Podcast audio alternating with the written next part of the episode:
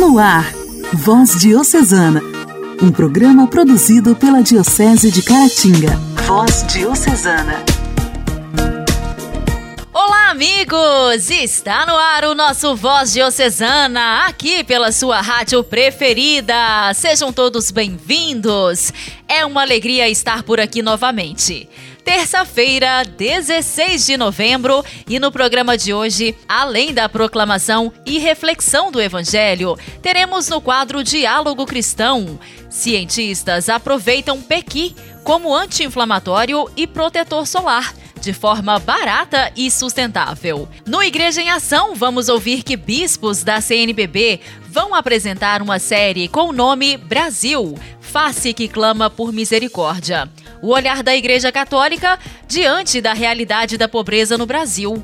A cada dia, bispos ligados a esta realidade vão debater diferentes temas ligados à pobreza. E hoje vamos ouvir Dom José Valdeci. E ainda no programa de hoje, Ana Scarabelli e suas lindas reflexões no quadro Intimidade com Deus.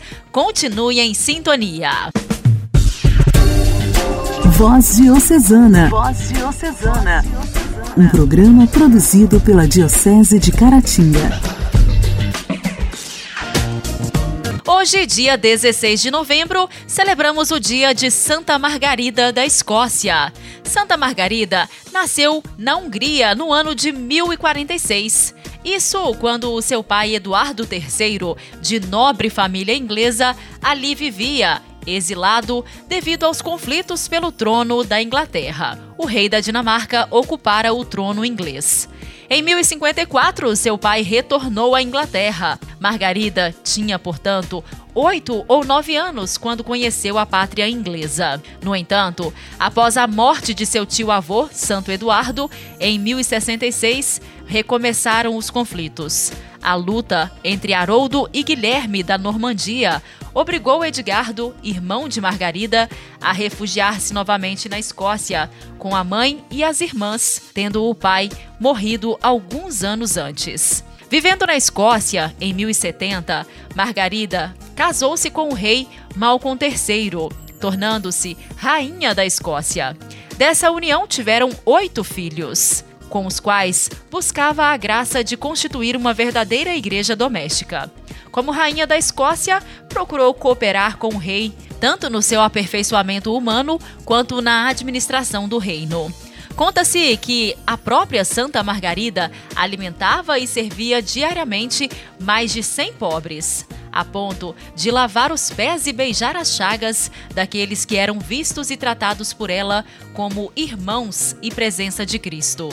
Graças a Margarida, os cultos religiosos foram uniformizados, conformados com os da Igreja de Roma. Determinou que o jejum quaresmal fosse respeitado e que a Páscoa fosse celebrada. Recomendou a frequente busca pela confissão e a abstenção dos trabalhos aos domingos.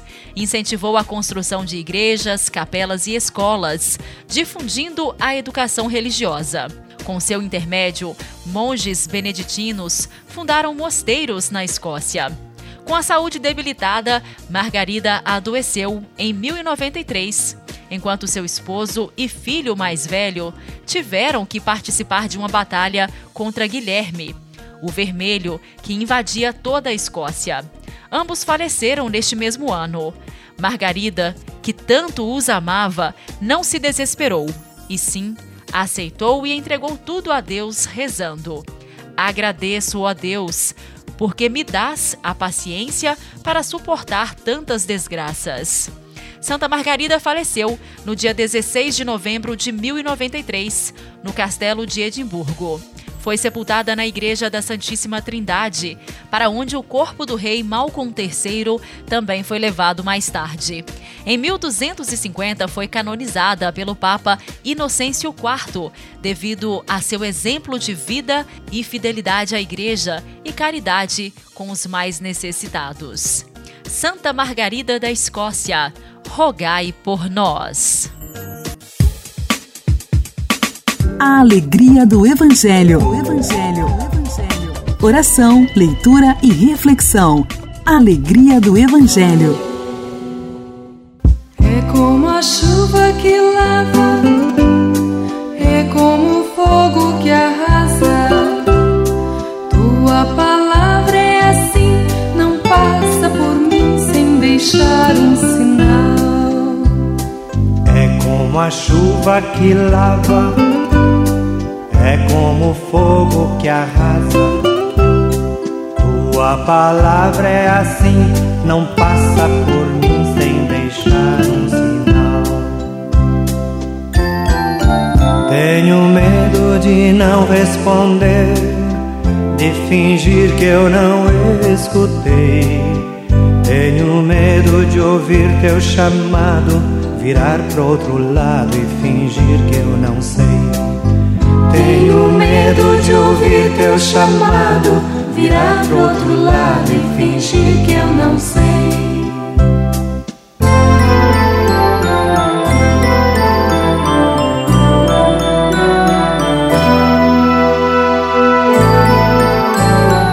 É como a chuva que lava é como fogo que arrasa. Tua palavra é assim, não passa por mim sem deixar um sinal. É como a chuva que lava, é como fogo que arrasa. Tua palavra é assim, não passa por mim sem deixar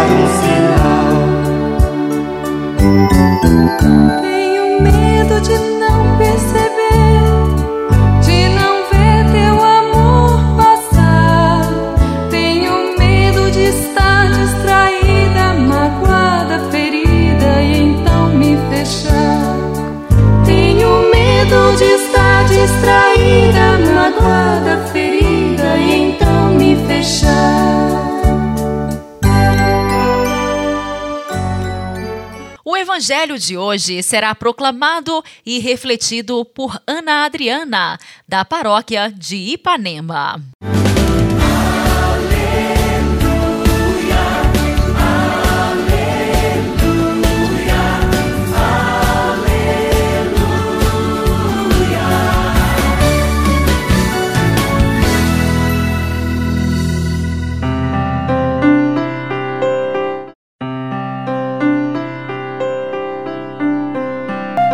Senhor esteja conosco, Ele está no meio de nós. Evangelho de Nosso Senhor Jesus Cristo, segundo São Lucas, no capítulo 19, versículo de 1 a 10. Jesus tinha entrado em Jericó e estava atravessando a cidade. Havia aí um homem chamado Zaqueu. Era chefe dos cobradores de impostos e muito rico. Zaqueu desejava ver quem era Jesus mas não o conseguia por causa da multidão, pois ele era muito baixo. Então correu na frente e subiu numa figueira para ver, pois Jesus devia passar por ali. Quando Jesus chegou ao lugar, olhou para cima e disse: Desça depressa, Zaqueu, porque hoje preciso ficar em sua casa. Ele desceu rapidamente e recebeu Jesus com alegria. Vendo isso, todos começaram a criticar, dizendo: Ele foi se hospedar na casa de um pecador. Zaqueu ficou de pé e disse ao Senhor: A metade dos meus bens, Senhor, eu dou aos pobres. E se roubei alguém, vou devolver quatro vezes mais. Jesus lhe disse: Hoje a salvação entrou nessa casa, porque também este homem é um filho de Abraão. De fato, o filho do homem veio procurar e salvar o que estava perdido. Palavra da salvação. Glória a vós, Senhor. Queridos irmãos e irmãs em Cristo, é com alegria que chego até vocês para partilhar o que o evangelista Lucas traz para nós hoje. Na igreja, Estamos vivendo o processo sinodal, o momento de escutar as nossas pastorais, movimentos, enfim, todo o povo de Deus. E este processo é um caminho de conversão para toda a igreja, para que recupere o seu rosto original e remodele o seu jeito de ser e de agir no jeito misericordioso e próximo do próprio Senhor. Zaqueu chama a nossa atenção ele fica sabendo que Jesus estava atravessando a cidade e sente o desejo de conhecer Jesus. Ele abre o seu coração e manifesta a vontade de mudar de vida. Sua caminhada de vida nova se dá quando ele sobe na árvore para ver Jesus passar. A palavra de Jesus toca forte em Zaqueu, quando Jesus olha para cima e disse: Desça depressa, hoje preciso ficar em sua casa. E Zaqueu acolhe Jesus em sua casa, onde na vida de Zaqueu acontece um momento sinodal. Ele se converte, abre seus olhos, caminha junto com o povo, arrepende de suas falhas e descobre que não era justo. Dispõe a partilhar seus bens e devolve com juros o que roubou. Essa é a conversão que o Papa Francisco propõe para todos nós.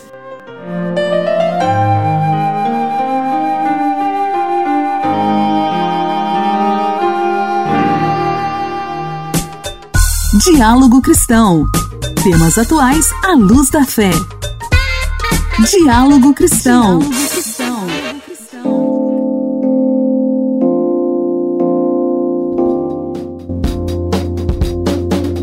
cosméticos são produzidos a partir de matérias-primas naturais, que estão disponíveis a baixo custo e sem agredir o meio ambiente, e ainda ajudam a movimentar a economia e ajudar pequenos produtores. É o caso do pequi, muito utilizado na culinária do Cerrado brasileiro, principalmente pela população de Goiás. Quem traz as informações é o repórter Leandro Martins. Além da alimentação, o óleo de pequi extraído da polpa e da amêndoa do fruto já é utilizado na indústria farmacêutica e de cosméticos. Mas o que sobra do pequi após esse processo, equivalente a 90% do fruto, geralmente é descartado, gerando um desperdício de centenas de toneladas por ano. Mas isso pode mudar. Pesquisadores da unidade de Assis da Unesp, a Universidade Estadual Paulista, encontraram uma forma criativa, sustentável e barata de aproveitar essa matéria-prima natural. Em estudos que começaram em 2016, os cientistas desenvolveram dois novos produtos a partir dos resíduos da fruta: um creme anti-inflamatório e um protetor solar com propriedades antioxidantes, capazes de retardar o envelhecimento da pele. A professora da Unesp em Assis, Lucinéia dos Santos, cita as vantagens dessa descoberta. Pelo fato desse fruto ser muito comercializado no Brasil, a oferta desses princípios ativos será abundante. Então a oferta é grande e o custo, consequentemente, vai ser baixo. Lembrando que esses resíduos normalmente são descartados. Lucinéia dos Santos destaca outros benefícios que o aproveitamento das sobras do pequi vão proporcionar. Uma outra vantagem será o de agregar valor ao fruto do pequi, consequentemente estimular sua preservação e melhorar as condições socioeconômicas das pessoas que dependem do pequi para sua subsistência. Ainda segundo a pesquisadora, os produtos desenvolvidos com o resíduo do fruto apresentaram resultados promissores em testes farmacológicos. As novidades já foram patenteadas pela agência Unesp de Inovação e agora aguardam a fase de aprovação na Anvisa para poderem ser comercializadas. Igreja, Igreja em Ação. Formação, CNBB, notícias, Vaticano, diocese, não paróquia, a minha Igreja fé. em Ação. Igreja em Ação. De 15 a 19 de novembro, bispos da Conferência Nacional dos Bispos do Brasil, CNBB, vão apresentar a série Brasil Face que Clama por Misericórdia. O olhar da Igreja Católica diante da realidade da pobreza no Brasil. Em sintonia com a quinta Jornada Mundial dos Pobres, instituída pelo Papa Francisco, a série de autorreportagens traz a realidade da pobreza em nosso país. Os cinco episódios vão abordar como destaque os conceitos que rodeiam o tema, a situação das famílias em vulnerabilidade, o impacto da pandemia, a relação com a violência e o preconceito, o papel governamental e a importância da compaixão. A cada dia, bispos ligados a esta realidade vão debater diferentes temas ligados à pobreza. No primeiro episódio, Conceito de Pobreza em Si, Olhar da Igreja, que foi ao ar ontem, dia 15 de novembro, o bispo da Diocese de Brejo, no Maranhão, e presidente da Comissão Episcopal Pastoral para a Ação Sociotransformadora da CNBB, Dom José Valdeci, destacou a importância da Jornada Mundial dos Pobres. Este lançamento da Jornada Mundial dos Pobres para nós, eu diria que é um momento muito importante e que nos chama a atenção para olharmos os pobres, olharmos os empobrecidos que estão ao nosso redor e que precisam do nosso testemunho, do nosso companheirismo, da nossa solidariedade, para que de fato possam com a força de Deus, com a força do Espírito de Deus, lutar por vida digna, lutar por uma sociedade mais justa e mais fraterna. Celebrar este dia, ou celebrar, ou lançar essa jornada mundial dos pobres, requer o nosso compromisso, o nosso testemunho e eu diria de modo especial com aqueles e aquelas que estão à margem da sociedade. E aí podemos lembrar as comunidades tradicionais, os povos indígenas, pescadores e pescadoras, comunidades quilombolas que cada vez mais têm os seus direitos. É, eu diria o direito e a sua dignidade cada vez mais rebaixado na sociedade. Principalmente nesse tempo que ainda estamos nesse tempo de pandemia, com tantos irmãos e irmãs que perderam as suas vidas, então nós precisamos cada vez mais termos esta sensibilidade e nos unirmos para que de fato a dignidade, o direito daqueles e daquelas que são negados seja restabelecido.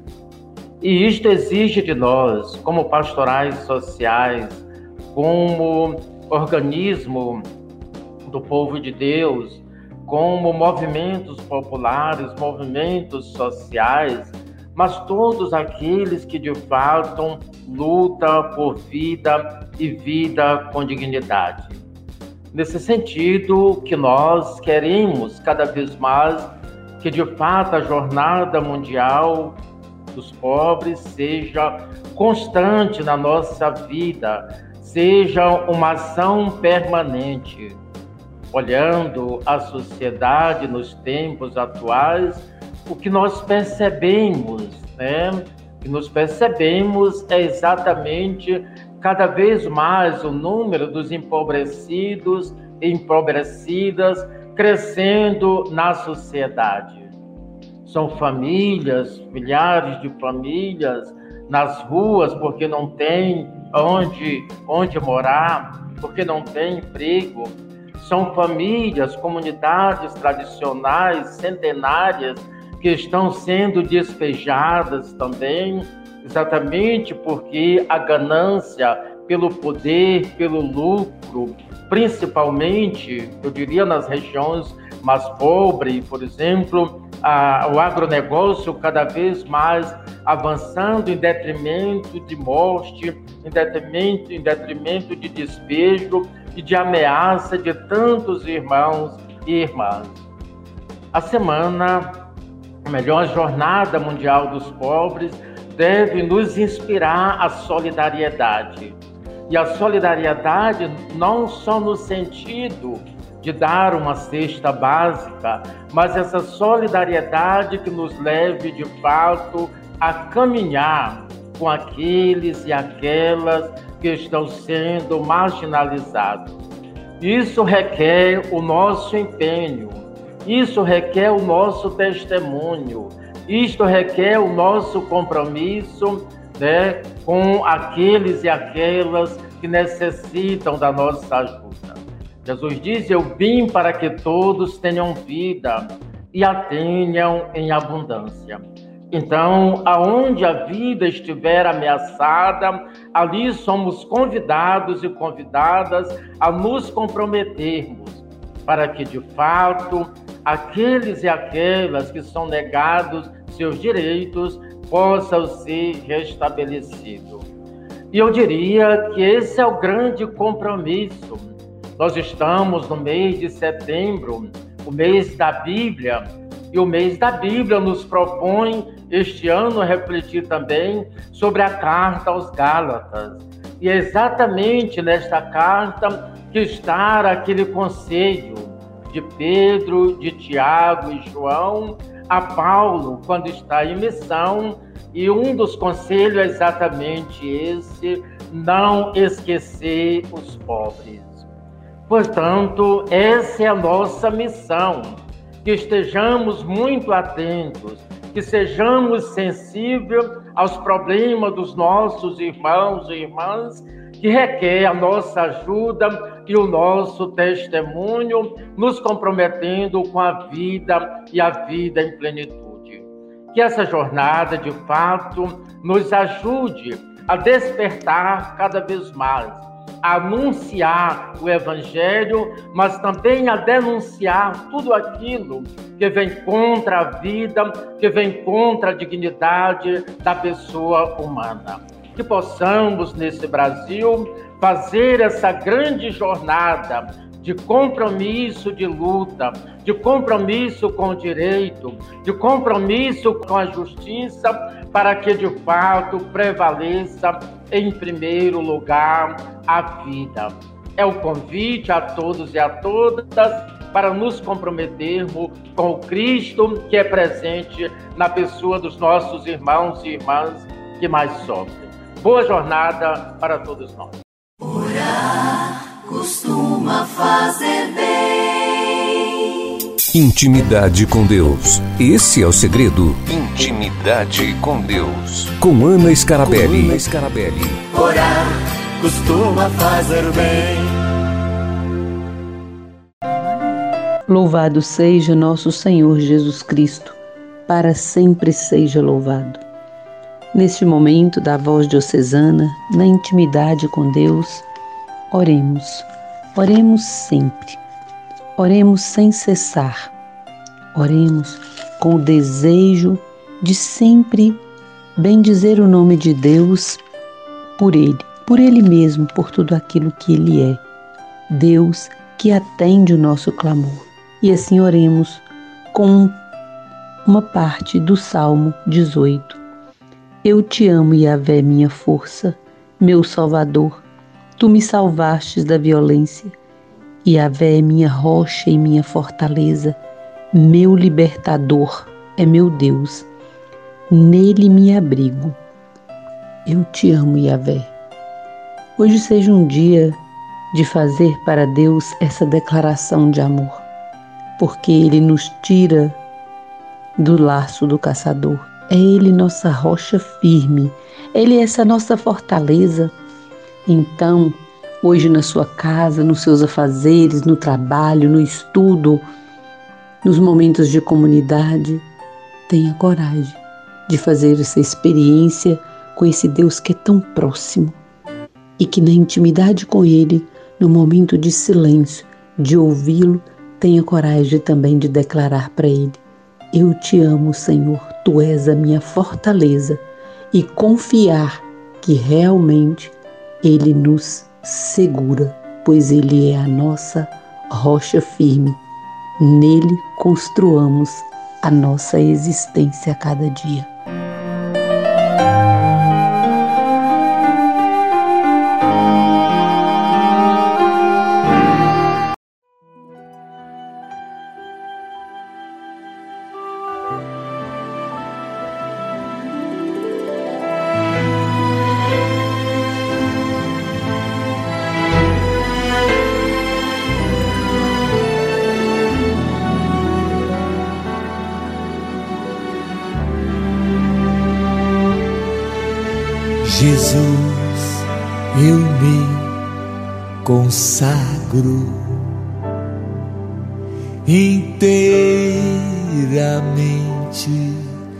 Tuas mãos e hoje eu assumo. És o meu Senhor, meu Salvador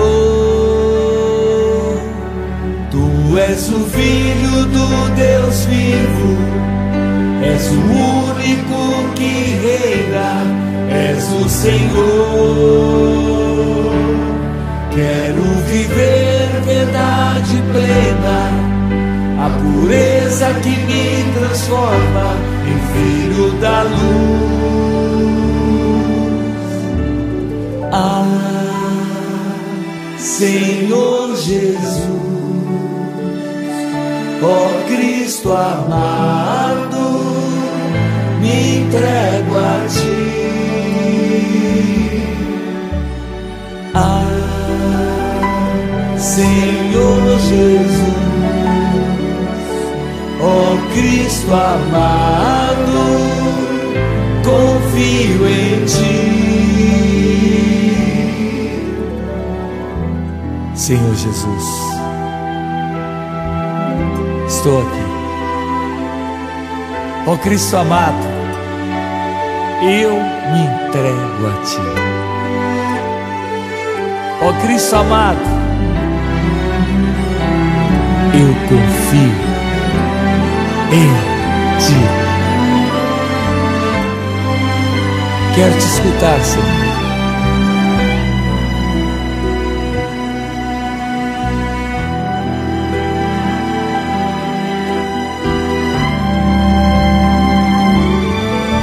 Eu sou o teu Jesus, te consagro ao meu coração, me alegra que me aceites como teu Senhor, teu Salvador. Eu sou o filho do Deus vivo, sou o único que reina, Senhor. Quero te dar a verdade plena, a pureza que te transforma em filho da luz. Eu sou o filho do Deus vivo, sou o único que reina, sou o Senhor. Quero te dar a verdade plena, a pureza que te transforma em filho da luz. Ah, eu sou Jesus, o teu amado te entrega a mim. Ah, eu sou Jesus, o teu amado, te acolhe em mim.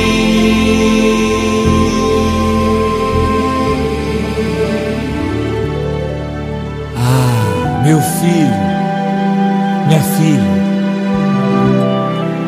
eu sou Jesus, o teu amado, te entrega a mim, te acolho em mim,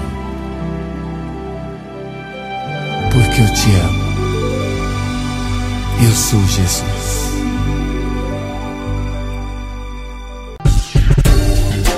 Voz Diocesana. Voz Diocesana. Um programa produzido pela Diocese de Caratinga. Amigos, o programa de hoje está terminando. Agradeço muito a sua audiência. Mando um abraço muito especial para cada um de vocês. Que você tenha um excelente dia. Fique em paz. Até amanhã. Você ouviu Voz Diocesana, um programa da Diocese de Caratinga. Voz Diocesana.